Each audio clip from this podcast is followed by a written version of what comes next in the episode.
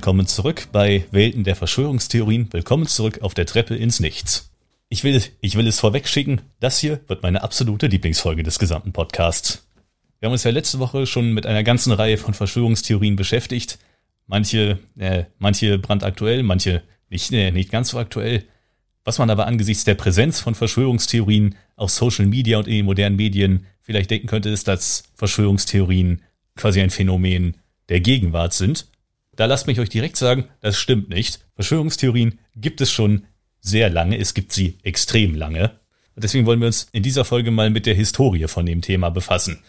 Wir wollen, äh, wir wollen uns mal anschauen, was es in früheren Zeiten schon für Verschwörungstheorien gab, was die zum Anlass hatten und auch, wie die sich auf unser heutiges Leben auswirken können. Und wenn ihr euch jetzt fragt, wo ist Vanessa in der Folge? Sie kommt später noch, aber vorher, das hier ist jetzt die erste unserer, äh, unserer Sitzung, wo wir auch andere Leute mal zu Wort kommen lassen. Wir wollen ja nicht, wir wollen ja nicht den Eindruck erwecken, dass das, dass hier nur zwei Leute an diesem Podcast arbeiten. Das hier ist, ist das Werk eines ganzen Kurses. Und deswegen lassen wir in dieser und auch weiteren Folgen auch mal andere Sprecher zu Wort kommen, die uns dann zu den Themen ihrer Folgen mit ihrem Input quasi füttern, uns ihr Wissen zur Verfügung stellen. Und für diese Folge haben wir direkt zwei externe Sprecher uns dazu geholt. Die erste ist Vivienne. Hallo, Vivienne. Hallo, ich freue mich auf jeden Fall sehr, dass ich hier sein darf. Also ich freue mich sehr und ich finde es auch unglaublich wichtig, dass wir über die Verschwörungstheorien der Vergangenheit reden. Und wie du schon erwähnt hast, die gibt es schon seit sehr lange und wir wollen zumindest beweisen, dass es die mindestens seit der Antike gibt. Und ich weiß ja nicht, wie es dir geht, aber bei mir ist es so, ich finde, man muss die Strukturen und Prozesse der Vergangenheit kennen oder sich zumindest aneignen, damit man überhaupt die Gegenwart begreifen kann. Da sprichst du, da sprichst du genau mein Weltbild an. Wer die Geschichte nicht kennt, ist gezwungen, sie zu wiederholen. Zumindest sehe ich das so. Genau, weil diese Strukturen und Prozesse, die wir ja auch gleich bei unseren Verschwörungstheorie-Beispielen sehen werden, die gibt es ja eigentlich auch in der Gegenwart. Da werdet ihr bestimmt auch schon drüber gesprochen haben oder in den zukünftigen Folgen drüber reden. Ja und ja. Okay, das ist auf jeden Fall kein Nein, das freut mich. Und ähm, was aber, glaube ich, wichtig ist, dass wir den Zuhörenden etwas über den historischen Kontext erzählen, in dem unsere Verschwörungstheorie spielt, oder? In der Tat, das, das ist immer wichtig, wenn man, äh, wenn man sich jetzt mit irgendwas aus der Vergangenheit befasst. Das ist jetzt ein bisschen die, unsere Gründlichkeit als Geschichtsstudenten. Aber ja, es ist immer wichtig, wenn man sich mit historischen Sachverhalten beschäftigt, dass man die zunächst einmal in den Kontext einordnet. Zumindest wieder, zumindest sehe ich das so. Aber weil ich der bin, der diese, der diese Folge moderiert, müsst ihr euch das jetzt anhören. Okay, dann werde ich einfach mal starten und du kannst also. mich ja auch gerne ergänzen, wenn du möchtest. In Ordnung, fangen wir an. Welche Verschwörungstheorie hast du uns mitgebracht? Oder besser, aus welcher Epoche? Wir wollen ja mit dem Kontext anfangen.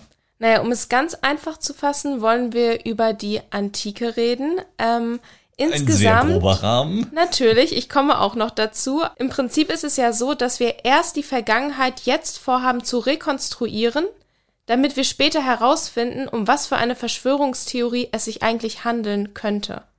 Und deswegen wollen wir erstmal mit einer kleinen zeitlichen Einordnung starten und die bezieht sich auf die römische Kaiserzeit. Das verorten wir von ungefähr 27 vor Christus bis 284 nach Christus. Das erste, was jetzt natürlich wichtig ist, ist, dass wir uns klar darüber werden, wer eigentlich die zentrale Rolle gespielt hat bei der Verschwörungstheorie, die wir betrachten wollen. Bin und des ja, deswegen müssen wir uns erstmal die Rolle von Kaiser Augustus anschauen. Hm. Zeitgenössisch verstehen wir unter Kaiser wahrscheinlich etwas anderes. Deswegen finde ich es eigentlich ganz passend, wenn wir die Bezeichnung Prinzeps mit hinzubeziehen, was der Erste heißt. Und ich glaube, das wirst du mir bestätigen können. An Macht und Einfluss war Augustus damals eigentlich unvergleichlich. Wie du sagtest, er war der Prinzeps, er war der erste Bürger. Genau, und diese Macht und den damit einhergehenden Einfluss, das hat er ja beides erhalten nach einer Zeit, die sehr lange von Bürgerkriegen geprägt war. Na, das kann man laut sagen. Und um das jetzt ganz kurz zu fassen und unsere Zuhörenden natürlich nicht zu langweilen, wir können ja später noch weiter darüber reden. Wie können ein Jahrhundert Bürgerkriege langweilig sein? Einen Moment, ich glaube, unsere Zuhörenden würden da Einspruch erheben. Deswegen erwähne ich einmal zwei Siege, die ich besonders herausstechend finde. Und zwar einmal den Sieg über die Mörder von Gaius Julius Caesar. Er war ja auch sein Adoptivsohn und ich nehme an, unsere Zuhörenden kennen diese Person auch. Und zum anderen hat er einen Sieg über den Feldherrn Marcus Antonius errungen in der finalen Schlacht von Actium 31 vor Christus. Und damals hieß er ja noch Octavian und den Beinamen Augustus, was ja so viel wie der Erhabene bedeutet, hat er erst später erhalten. Er hatte also sehr viel Macht und dennoch wollte er die Alleinherrschaft sozusagen offenkundig nicht für sich behalten, weil Erfahrungen von diesen ganzen Zeiten davor haben gezeigt, dass das Königtum oder tyrannische Herrschaften relativ verhasst waren in der römischen Republik. In der Tat, wie du, wie du sagtest, äh, du hast die Cäsarmörder erwähnt, es ist Cäsar zum Verhängnis geworden, dass er zu offensichtlich nach der Alleinherrschaft gestrebt hat. Und deswegen wollen wir das folgende auch ganz kurz fassen und wollen nicht lange drum herum reden. Was dann passiert ist, war eigentlich, dass Augustus sozusagen seine Macht an den Senat wieder übergeben hat und der Senat ihm dann aber so viele Ämter und Ehrungen verliehen hat, dass er die Macht wiedererhalten hat, aber im Prinzip faktisch ohne die Alleinherrschaft zu besitzen. In seinem Tatenbericht hat er sogar geschrieben, dass er an Autoritas, also Ansehen, allen überlegen war, die Amtsgewalt zu seinen Kollegen aber gleichgestellt wurde. Stimmt alles, was du sagst, aber wo bleibt, wo bleibt die Verschwörungstheorie? Wir wollen ja auf unser Thema kommen. Ja, ich würde jetzt sagen, es tut mir leid, aber eigentlich tut es mir nicht leid, weil ich muss die Vergangenheit noch ein bisschen weiter rekonstruieren, damit wir überhaupt verstehen, warum wir über eine Verschwörungstheorie reden.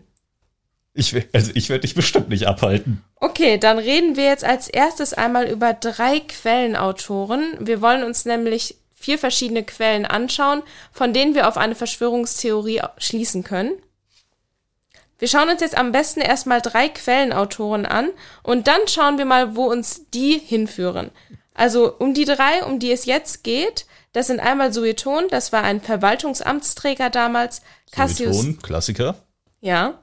Cassius Dio, ein Senator, Konsul und Geschichtsschreiber. Kennt und man auch. Ich glaube, unsere Zuhörenden noch nicht, aber vielleicht könntest du schon vermuten, wer der Letzte ist.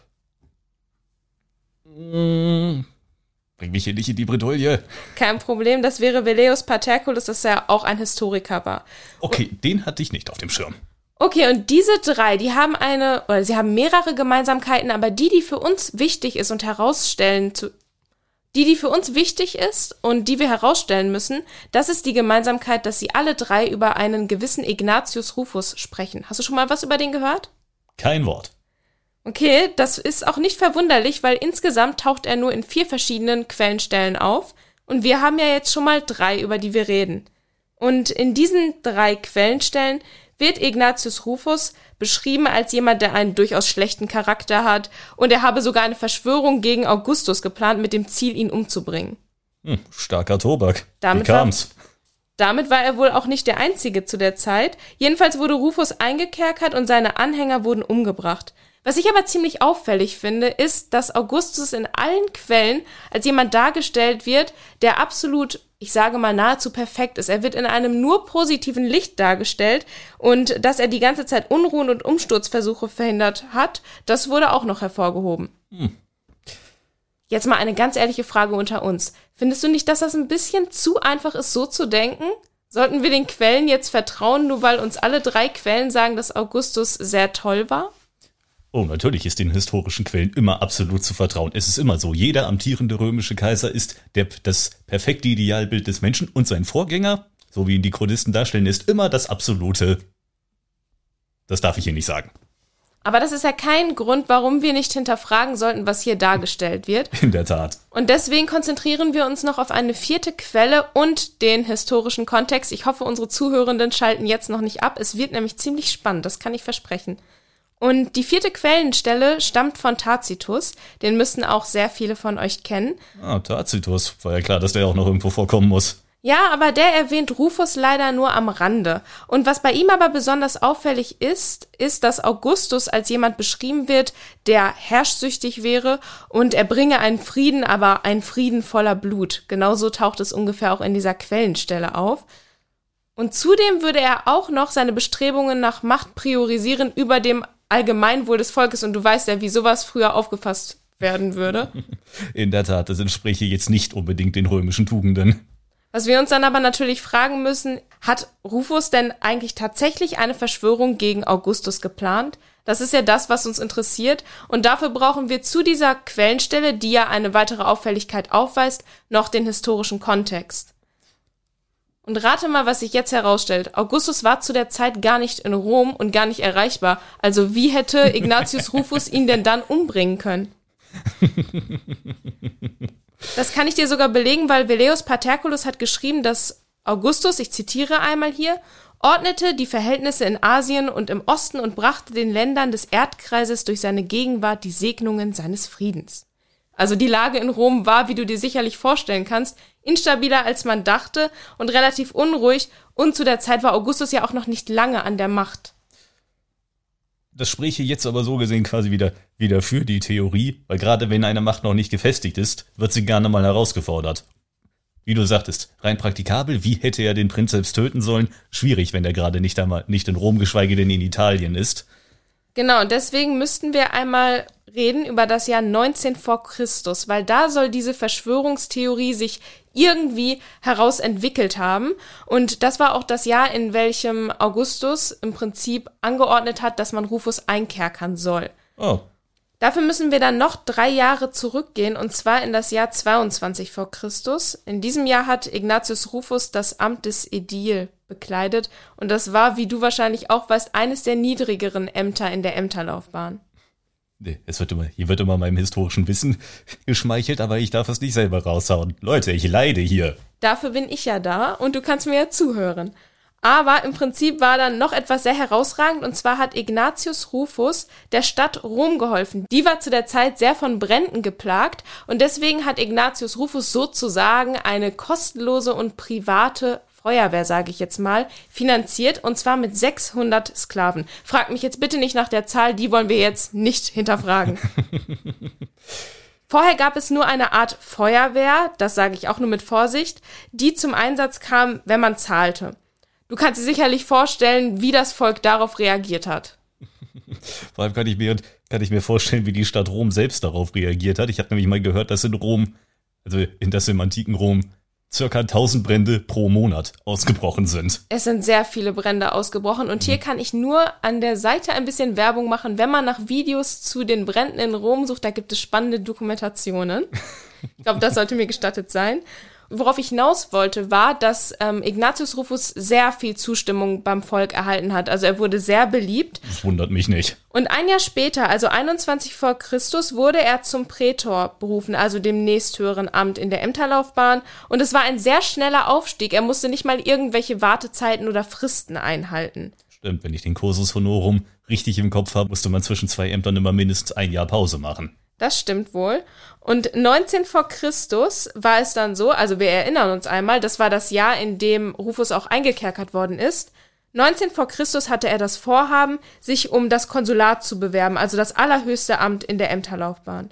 Das wurde verhindert durch einen anderen Konsul, gegebenenfalls im Auftrag von Augustus, und kurz danach kam schon dieser Verschwörungsvorwurf, von dem ich geredet habe, und weißt du, was jetzt total auffällig ist? Augustus hat danach eine Feuerwehr selbst aufgestellt mit 600 Sklaven.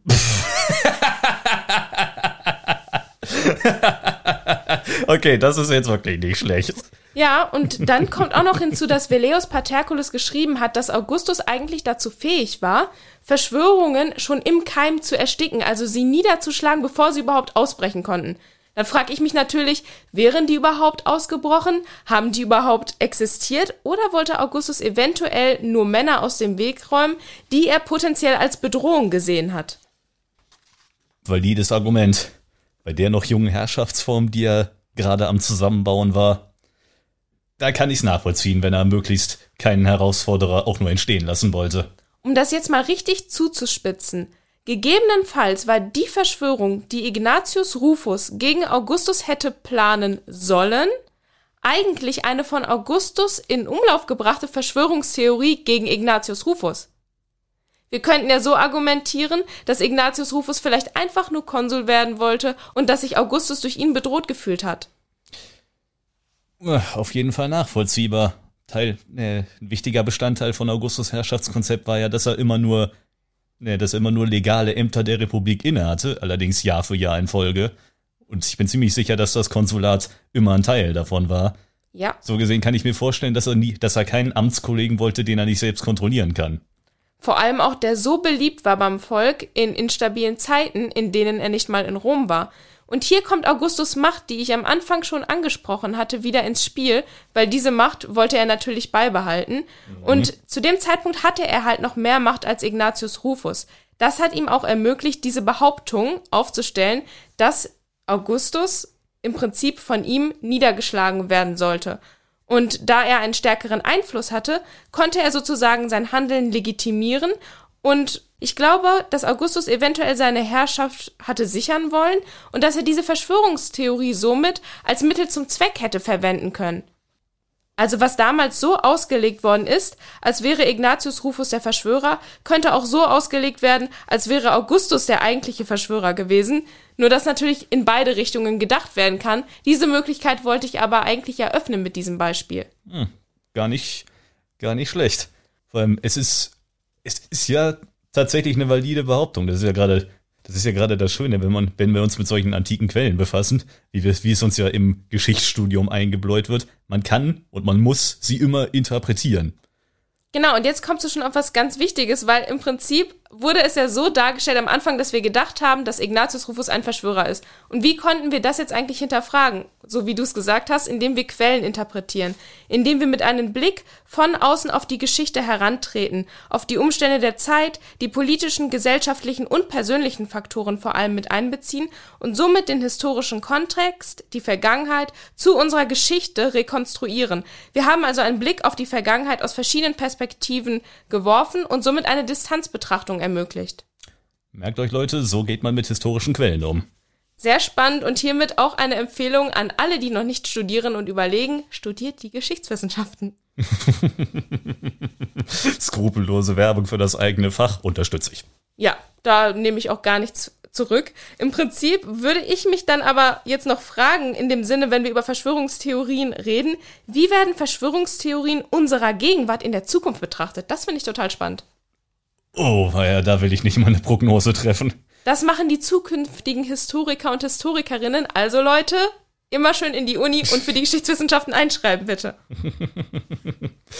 okay, das war. Das, das war der Werbeblock, oder? Aber deswegen ja. wollte ich da nur noch einmal erwähnen, unsere Gegenwart ist so aktuell und so real und so nah für uns, dass wir sie manchmal gar nicht richtig einschätzen können. Also diese Distanzbetrachtung, die uns gerade diese Differenzierung in den Quellen ermöglicht hat, die können wir eigentlich heute gar nicht machen, auch durch diese Informationsflut, die uns immer begegnet und die immer schneller werdenden Informationen, die auf uns einprasseln.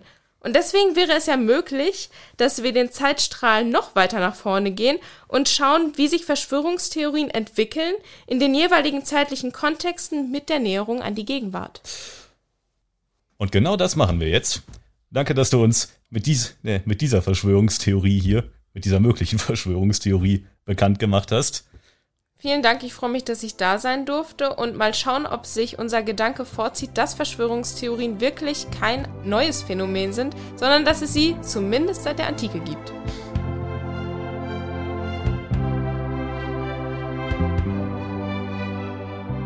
Okay, und wie versprochen reisen wir jetzt weiter in der Geschichte und nehmen uns einer anderen Epoche an.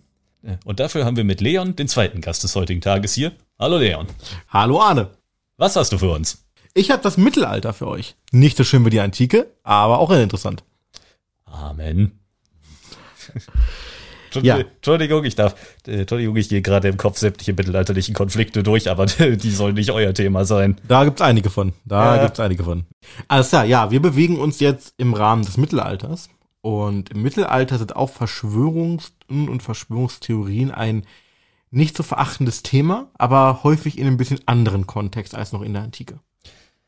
Ja, in der Tat. Ich, ich sagte letzte Woche, glaube ich, auch schon, die Grenze zwischen Verschwörungstheorie und Mythos quasi fließend ist und auch, ne, auch die Grenze zwischen, ich sag mal, Verschwörungstheorie, Mythos, Aberglaube und so ist eine recht fließende und dass das Mittelalter eine sehr abergläubische Zeit war, muss ich, glaube ich, niemandem erwähnen. Oh nein, das kannst du laut sagen. Aberglaube, Mythenglaube, religiöser Fanatismus sind im Mittelalter halt Themen, die äh, alles überragen und im Mittelalter in vielen Teilen Europas einen sehr großen Stellenwert haben. Und ähm, worum es mir jetzt geht, wo, was, ich euch mit, was ich euch mitgebracht habe als Verschwörung, Verschwörungstheorie, ist halt die Geschichte der sogenannten jüdischen Brunnenvergifter während der Pest. Ach ja, das Fass. Das Fass, richtig.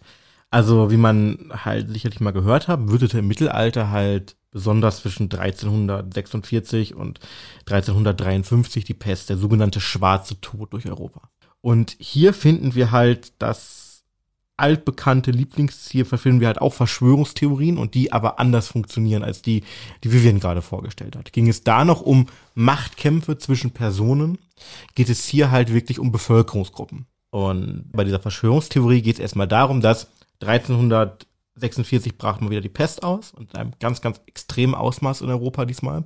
Und man hat Schuldige gesucht. Man kannte natürlich noch keine moderne Medizin. Man hatte sehr eingeschränkte Kenntnisse auf diesem Gebiet und fragte sich nach Gründen, suchte verzweifelt nach Gründen den Zorn Gottes, den man mit irgendwas erregt habe oder ähnliches.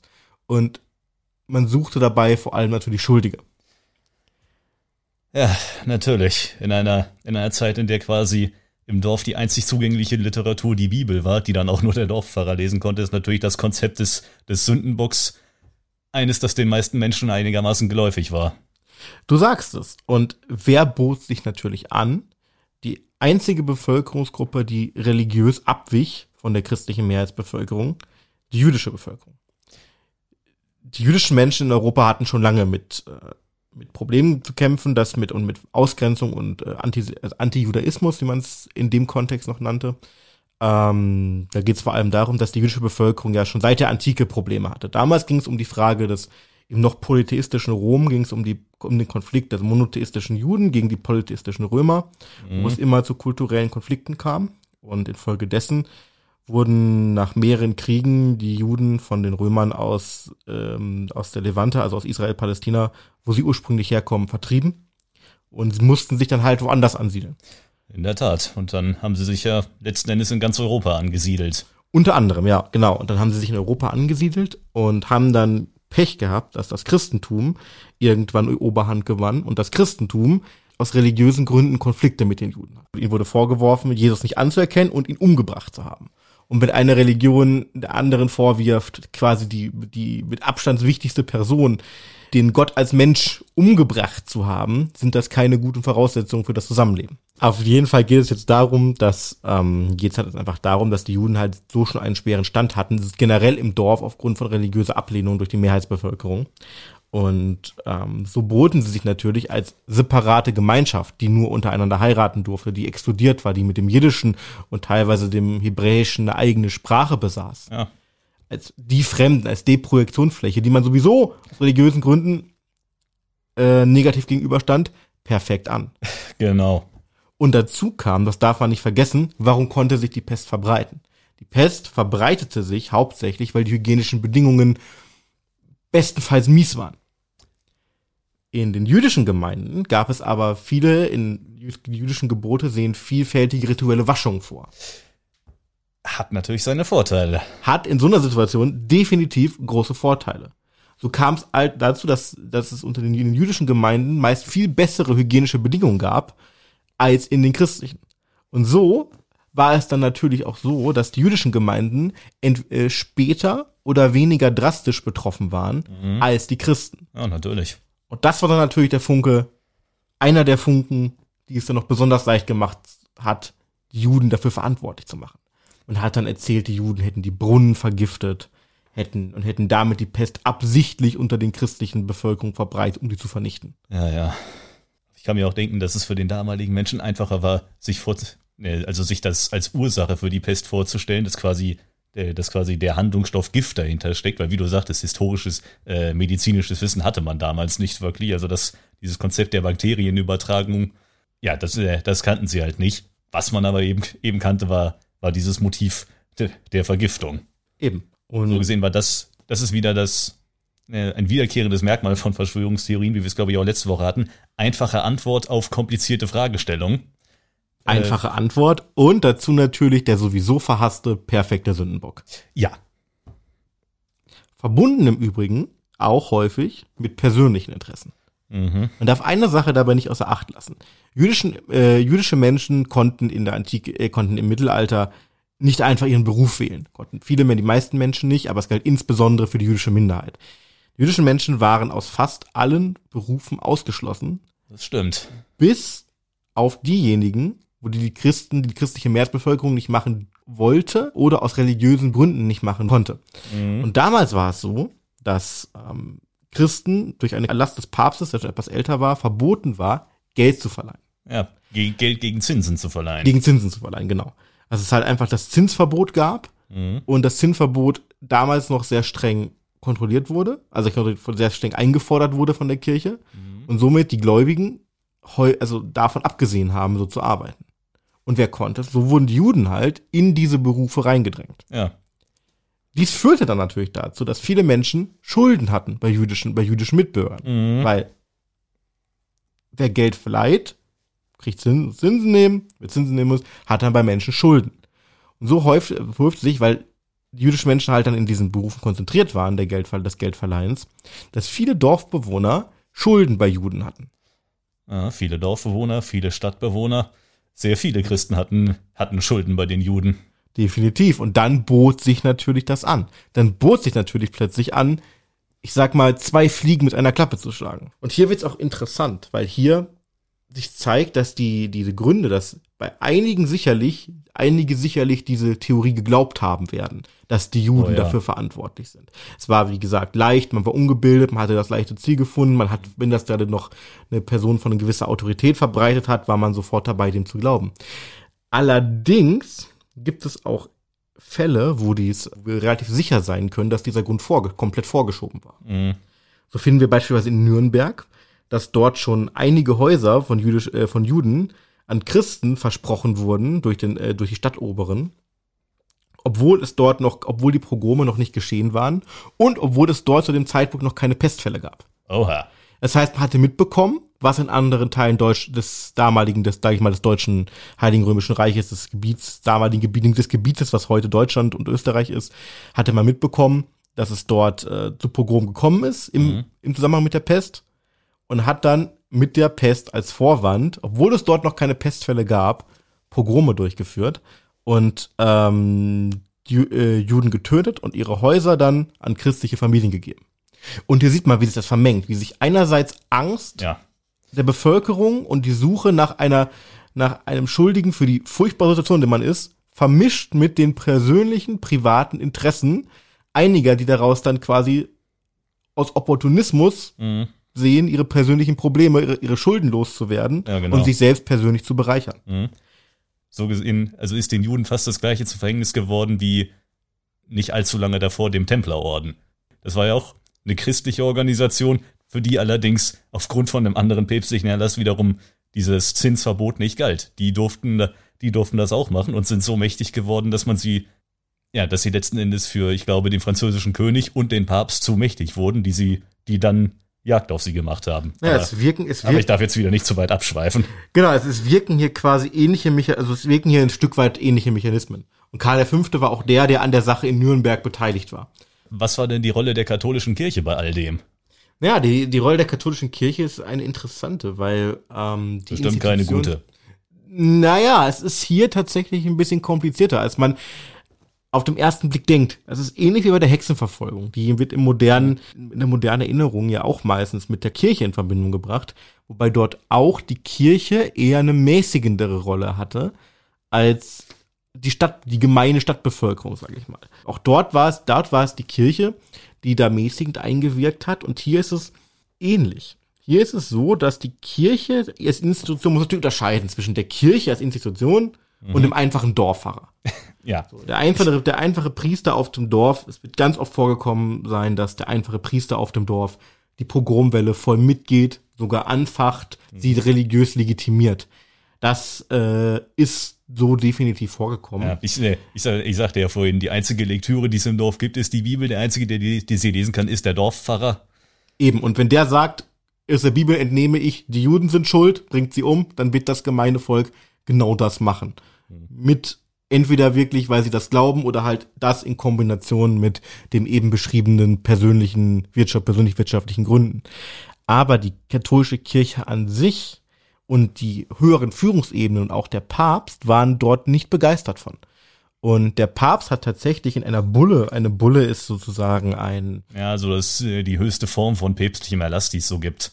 Genau, es ist quasi, wo der Papst klar macht, das ist meine Meinung dazu und wenn der Papst ja an diesem Lehrstuhl spricht, dann ist das verbindlich. Ja. Und dann hat sich, da haben sich die Katholiken der Welt bestenfalls dran zu halten. In der Tat. Und der Päpst hat mit hat, hat äh, 1348 mit einer Bulle dazu aufgerufen, die Pogrome sofort einzustellen und hat sich ganz explizit gegen diese gegen die These gestellt, dass die Juden für die Pest zuständig sei, äh, verantwortlich seien. Holla. Ja, er hat sogar er hat sogar gesagt, er hat sogar argumentiert und gesagt, dass es ja auch überraschenderweise so sei, also er hat, er hat halt auch argumentiert, dass es halt auch so sei, dass ähm, die Pest auch da ausgebrochen sei, wo es gar keine Juden gäbe. Und auch im späteren Verlauf sehr viele jüdische Menschen dran gestorben sind. Also hat er schon einfach gesagt, nein, das liegt nicht an den Juden. Und hat gesagt, nein, das ist nicht so, dass die Juden eure Brunnen vergiften würden. Stellt diese Verfolgung ein. Valides Argument. Ja, hat aber leider nichts gebracht. Also, in der Tat. man, er hat, es hat natürlich auf die ein oder andere Gemeinde Auswirkungen gehabt und das ein bisschen und es entweder verhindert oder oder ähm, in der Inten- Int- Intensität vermindert. Ja, wir können, wir können jetzt natürlich nur mutmaßen, aber wir können wahrscheinlich sagen, es wäre bestimmt deutlich schlimmer geworden, wenn der Papst das nicht gesagt hätte. Ja, oder oder wenn der Papst sogar Oh ja, im wenn der, Pa- Gegenteil, wenn der Papst das unterstützt hätte, dann wäre es noch viel schlimmer gekommen. genau, im Gegensatz sogar sogar zu Pogromen aufgerufen hätte. Ja. Ähm, das sieht man ja dann im am historischen Einfluss von Luther, der dann der äh, ganz explizit zu Judenprogromen aufruft und auf ihn wurde sich ja sogar noch, wurde sich dann später immer mehr wieder, wenn das vorgekommen ist, sehr gerne berufen, im NS sogar noch. Oh Mann.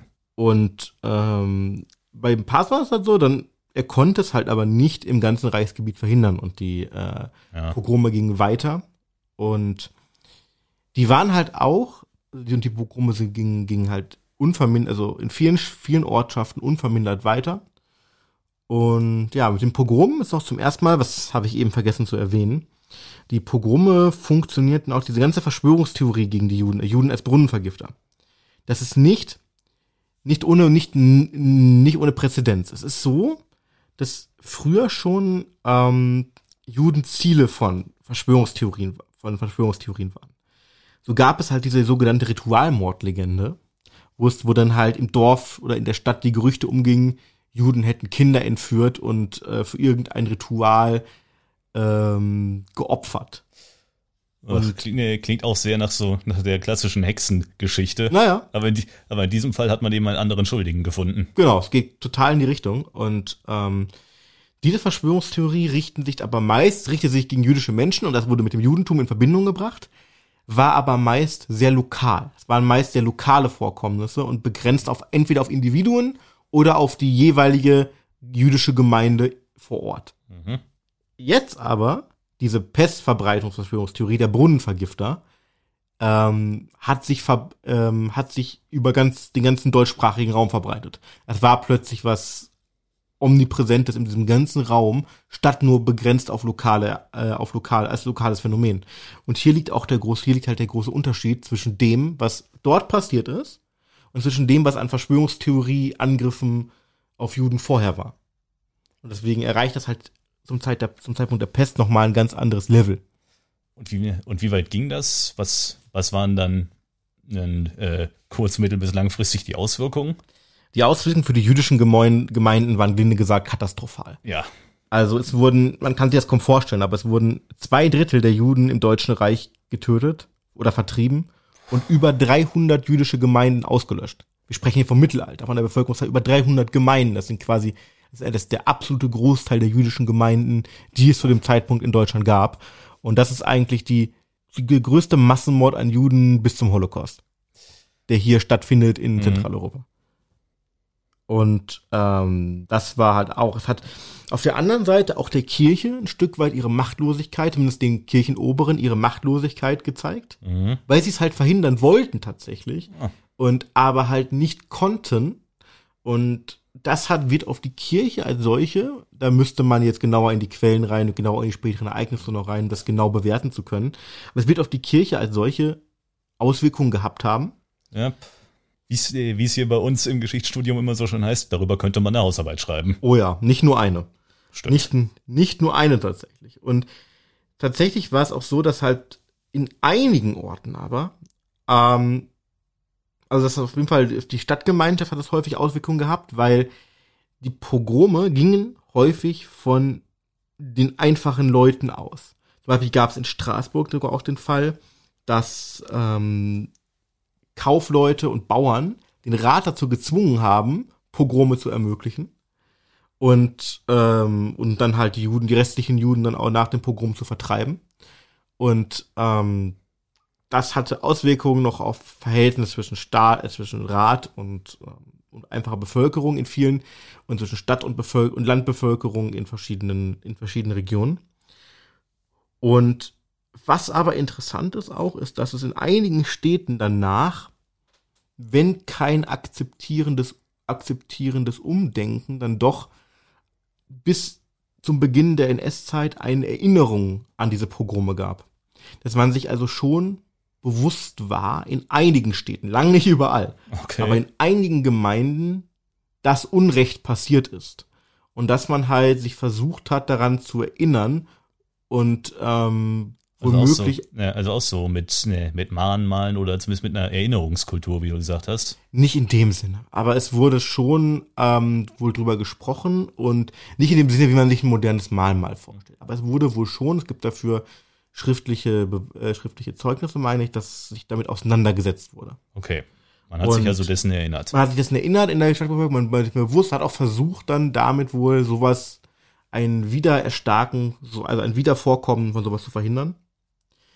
Ähm, ja, es hat natürlich im NS gestoppt und diese Verschwörungstheorie der jüdischen, ähm, der jüdischen Brunnenvergifter hat noch furchtbare Auswirkungen noch viel später gehabt, weil dieses Topos des jüdischen, des Juden, der den Brunnen vergiftete, das Dorf vergiftete, Ja.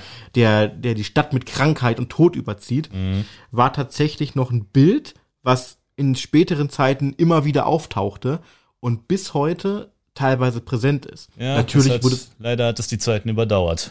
ja, genau, dieses Topos hat halt die Zeit überdauert und dieses Bild vom Juden, der den Tod bringt, der das, wo die Juden die Brunnen vergiften, die Stadt verpesten mit ihrer bloßen Ja. Anwesenheit und teil, und aktiv versuchen, der, der Stadt zu, der Stadt zu schaden und der Gemeinschaft zu schaden, hat sich halt über die Zeit erhalten.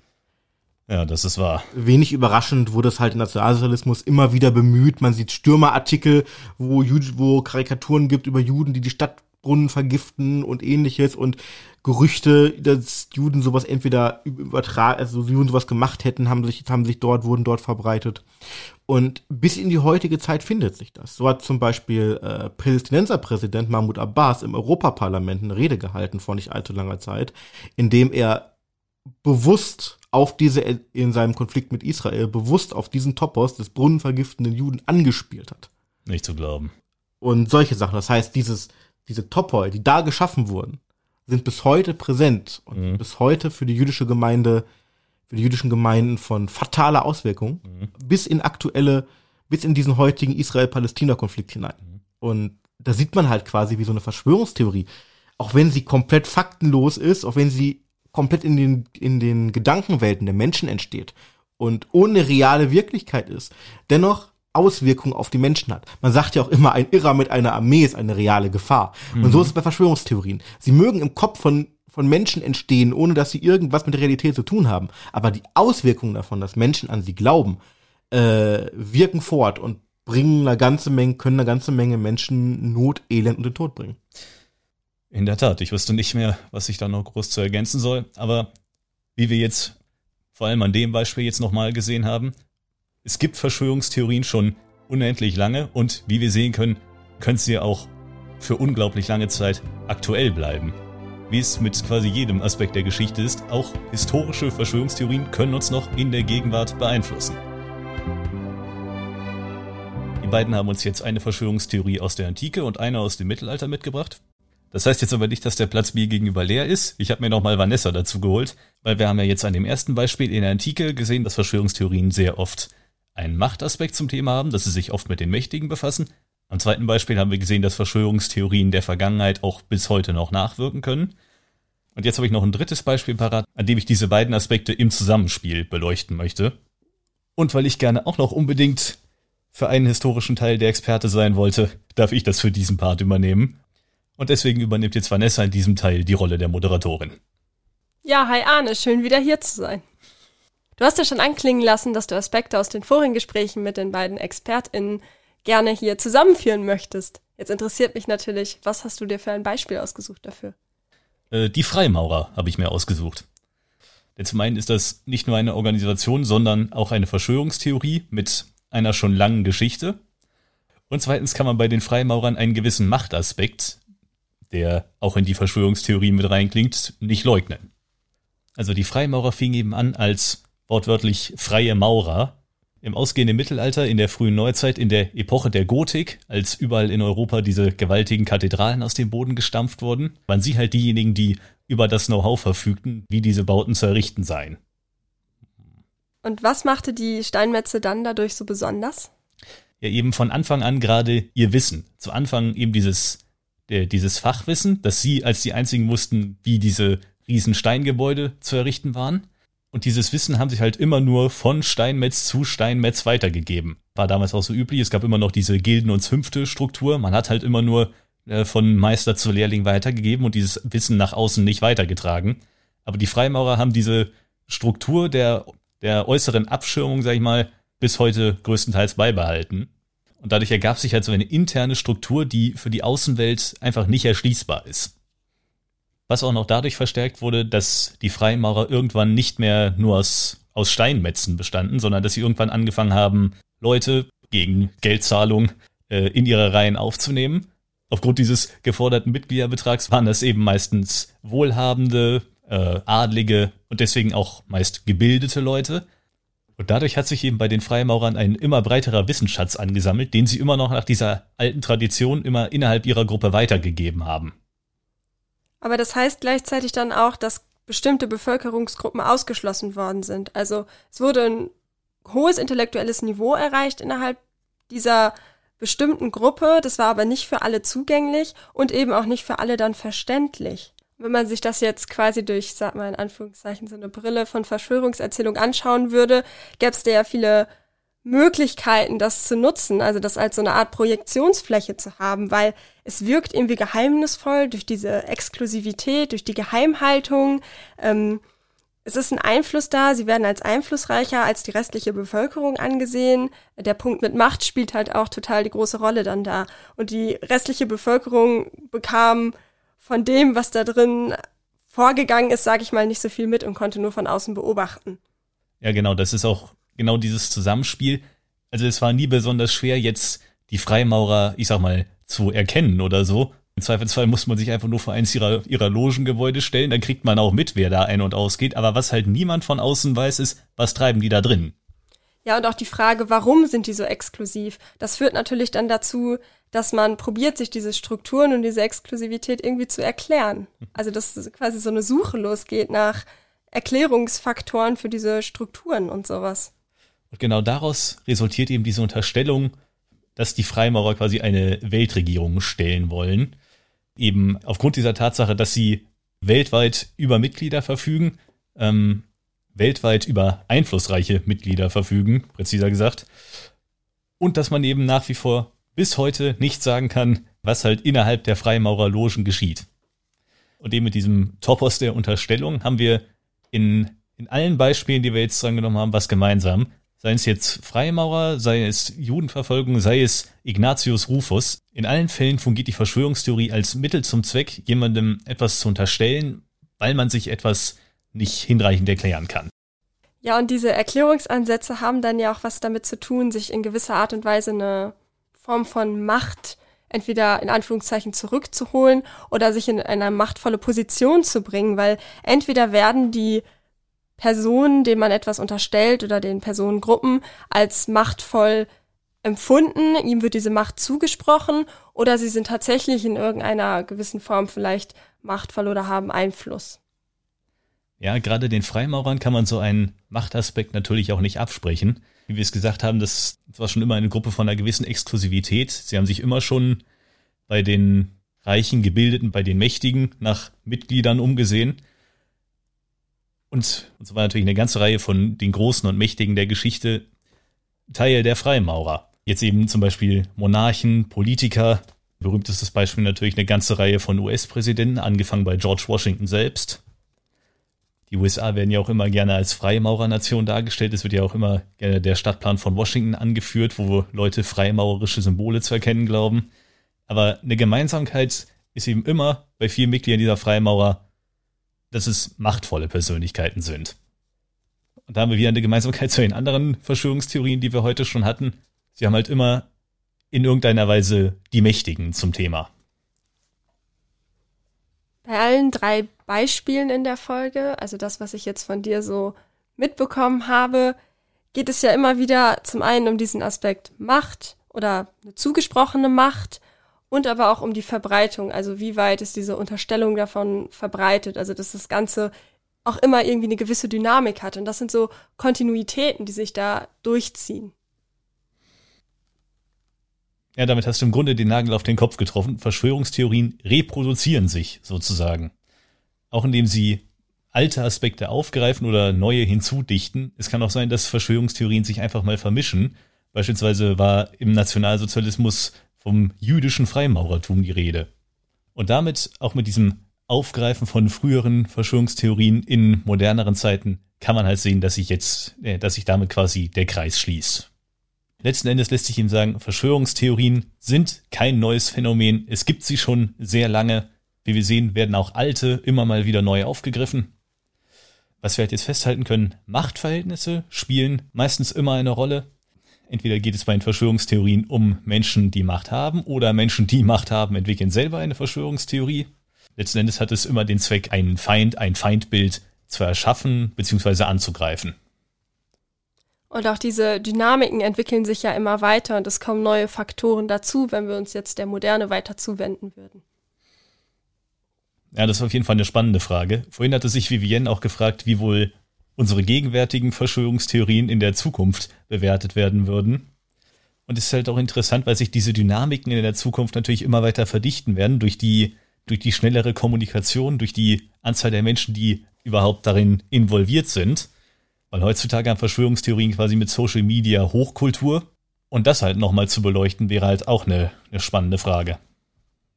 Und genau mit diesem Phänomen der Verbreitung, ob es jetzt um Popkultur oder Social Media geht, werden wir uns ja noch in weiteren Folgen in diesem Podcast auseinandersetzen.